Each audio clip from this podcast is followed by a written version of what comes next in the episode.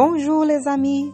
Aujourd'hui, le podcast Café avec Spiritisme présente les réflexions de Luciane Bahia sur le bonheur. Que devons-nous faire pour avoir une vie heureuse? Inévitablement, nous aspirons au bonheur. En tout temps, de différentes manières, nous cherchons le bonheur et souhaitons le bonheur à nos compagnons de parcours. Au fur et à mesure que nous progressons, nous voulons que nos adversaires ou ceux qui ne nous aiment pas puissent aussi bénéficier de la joie d'être heureux. Tout au long de l'histoire de l'humanité, on a pensé que le bonheur se résumait au fait d'avoir des choses. Mais après quelques expériences, on s'aperçoit qu'avoir des choses est en réalité se laisser posséder par elles. Au lieu de les posséder, on devient leur esclave parce qu'on craint de perdre ce qui a été conquis et on s'engage dans des comportements de vouloir accumuler de plus en plus et on se piège dans le réseau emmêlé de l'auto-obsession. D'un autre côté, on a imaginé que le bonheur serait de ne rien avoir. Vivre peut-être une réalité où l'on ne possède rien. Pas de maison, pas de vêtements, ni aucune sorte de bien. Cependant, il a été constaté que ce mode de vie n'apportait pas à l'être suffisamment d'éléments de survie, de soins d'hygiène par exemple, ou de soins de soi. Ainsi, cette expérience n'entraînait pas non plus le bonheur.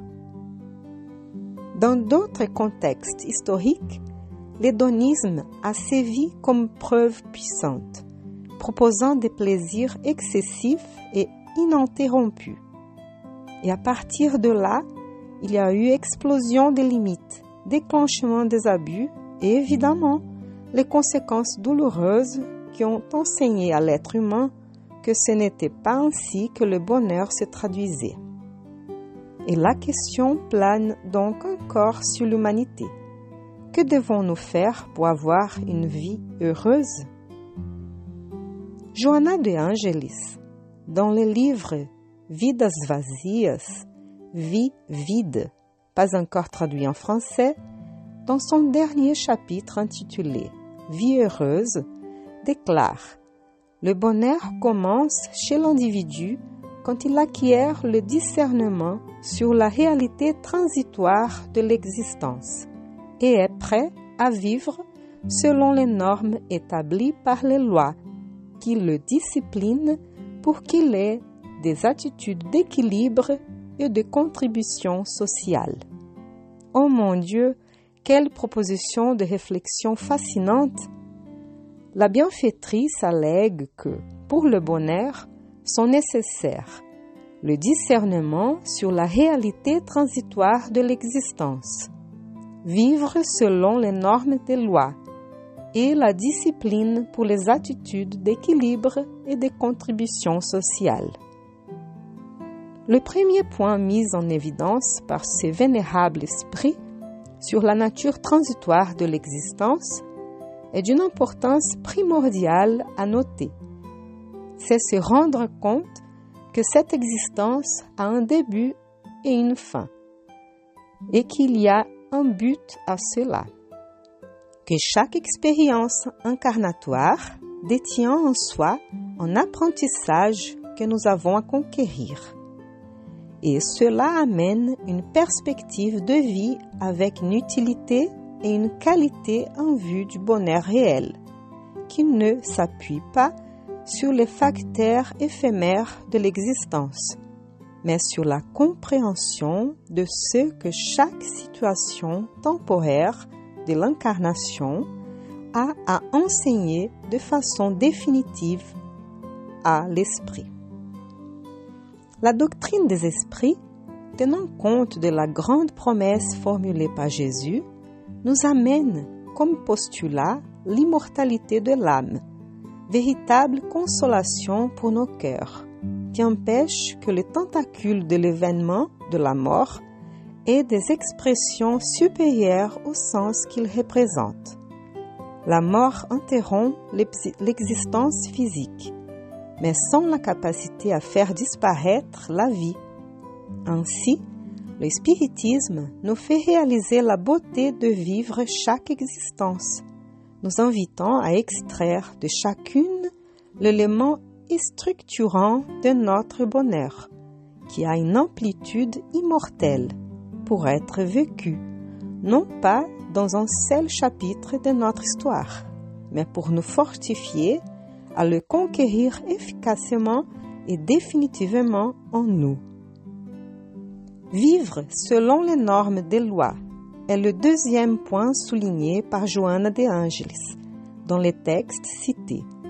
Elle nous amène à réfléchir que la conscience des devoirs et de leur accomplissement est une avancée pour établir des balises d'harmonie antérieure qui produisent le respect de la vie et de ses manifestations extérieures. Ainsi, nous sommes plongés dans les lois divines parfaites qui nous structurent autour de l'amour de Dieu. Remplir les devoirs qui nous incombent, c'est prendre conscience de nos responsabilités et donc le fruit de ces comportements est l'émotion saine du bonheur, c'est-à-dire se sentir en harmonie avec l'existence en toutes circonstances. C'est ressentir, chers frères, un profond sentiment de compréhension de ce que Dieu attend de nous. C'est visualiser nos talents harmonisés avec le contexte dans lequel nous sommes insérés, même avec de nombreuses expériences de douleur. Et c'est être éveillé à ce que nous pouvons et devons faire.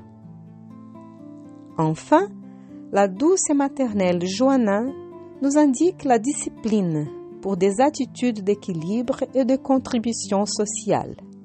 Dans ce but, elle nous conseille N'arrêtez pas de lutter contre les tendances négatives qui proviennent d'autres existences lorsque vous avez échoué dans les programmes évolutifs préférant l'irresponsabilité dorée au sévère engagement libérateur. La bienfaitrice souligne également la discipline pour la contribution sociale. Et cela nous rappelle la question 912 du livre des esprits, où il est écrit ceci. Quel est le moyen le plus efficace de combattre la prédominance de la nature corporelle? La réponse donnée par les esprits supérieurs est pratiquer l'abnégation. C'est-à-dire, pour le bonheur, nous avons besoin de la pratique du bien. Il est nécessaire de nous mettre au service, de surmonter toutes les barrières empêchant la réalisation du bien, de créer et recréer des mécanismes pour faire prévaloir la nature éternelle du bien car le mal n'est que son absence. Et ne jamais regretter d'avoir pu aider, même celui qui, par la suite, nous a blessés. Que devons-nous faire pour avoir une vie heureuse? Être avant tout de vrais chrétiens, s'efforcer d'accomplir les leçons du Christ, de mettre en pratique ses enseignements, de faire de notre existence un grand hymne de bonheur pour le devoir accompli et pour l'amour qui ne doit pas cesser dans nos cœurs. Et ainsi conclut Joanna de Angelis. Que votre vie soit heureuse par les grandes opportunités de servir et d'aimer, en regardant vers l'avenir sans souci de culpabilité ou de regrets tardifs.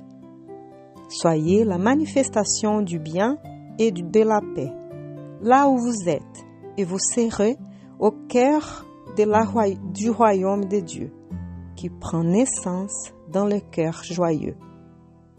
Vie heureuse à tous les cœurs, et que Jésus nous soutienne dans l'éveil de notre conscience au discernement sur la réalité transitoire de l'existence, dans le choix de vivre selon les normes des lois divines et de discipliner les attitudes d'équilibre et de contribution sociale.